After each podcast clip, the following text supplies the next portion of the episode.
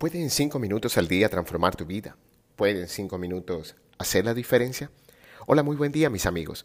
Empezamos esta jornada con la certeza de poder reconocer nuestra verdadera integridad. Este es el capítulo número 39 del entrenamiento fuera de serie, el primer taller en formato podcasting de Religi SAS y Luis Gabriel Cervantes. Hoy completamos 200 días ininterrumpidos compartiendo un mensaje de cinco minutos con todos los amigos que amablemente nos escuchan cada mañana. No tengo cómo agradecerles su atención y dedicación. Gracias por seguir en la sintonía del lugar de Midas. El día de hoy vamos a meditar acerca de la integridad. Después de dedicarnos los últimos días en comprender lo más íntimo de la naturaleza humana, llega el capítulo que nos invita a vivir de una manera íntegra de, de nuestros valores y principios de vida. Empecemos como siempre estudiando la historia y evolución del término de hoy. Integridad viene del latín integritas, integritatis, cuya raíz es ínteger, que significaba intacto, entero, no tocado, no alcanzado por un mal. Integridad nos da la idea de pureza, de aquello que no ha recibido ningún daño, lo que no se ha contaminado. Una persona íntegra entiende, como decíamos ayer en conciencia, que todo nos es permitido, pero no todo nos edifica. La persona íntegra busca el bien para sí mismo y para los demás. La integridad nos habla de interés moral, de aquello que está completo o tiene todas sus partes, y fue precisamente en este punto donde encontré la clave de la meditación de hoy. Acabamos de mencionar la palabra integritatis del latín, y me sorprendió que su significado original era totalidad, pero también significaba robustez, salud y buen estado físico, así como también honestidad y rectitud.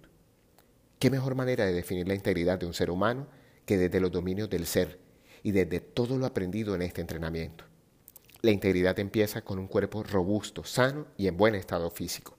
La constancia en mantenernos en la mejor condición física posible de acuerdo a nuestra edad, nuestro peso corporal, nuestra fisiología y fisionomía es una condición esencial de las personas fuera de serie.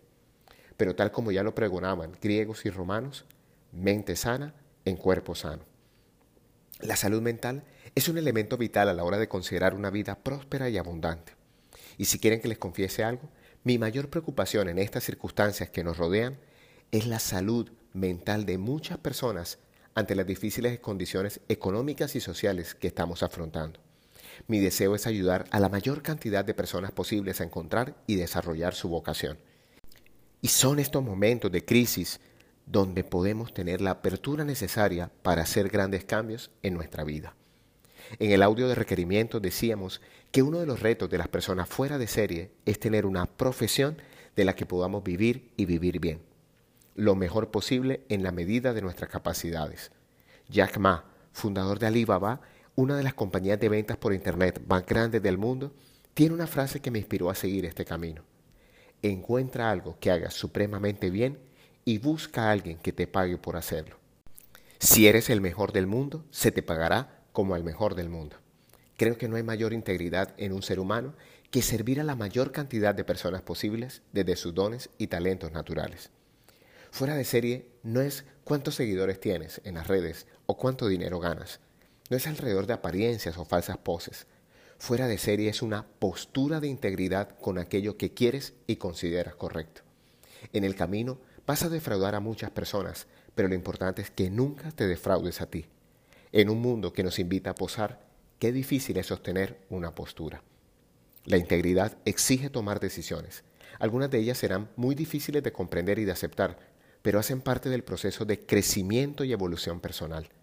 Cuando decidí dejar a un lado mi camino de ingeniero y asumir el rol de coach, créeme, no fue nada sencillo, pero el nivel de satisfacción personal y mi nueva calidad de vida hicieron de esta decisión un hito que celebro cada mañana en estos audios que comparto con todos ustedes.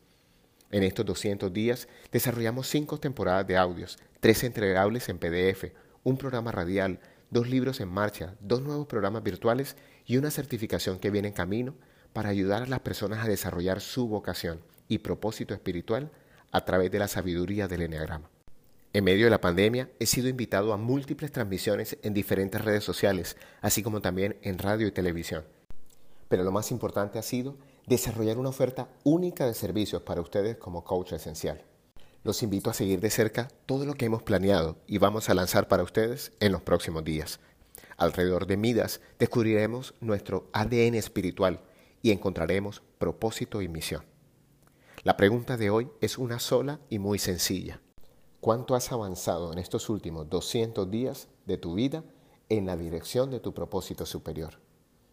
Hoy te hablo tu amigo Luis Gabriel Cervantes desde el lugar de Midas para recordarte que cuando dedicas 5 minutos al día para ti, encuentras una postura diferente ante la vida.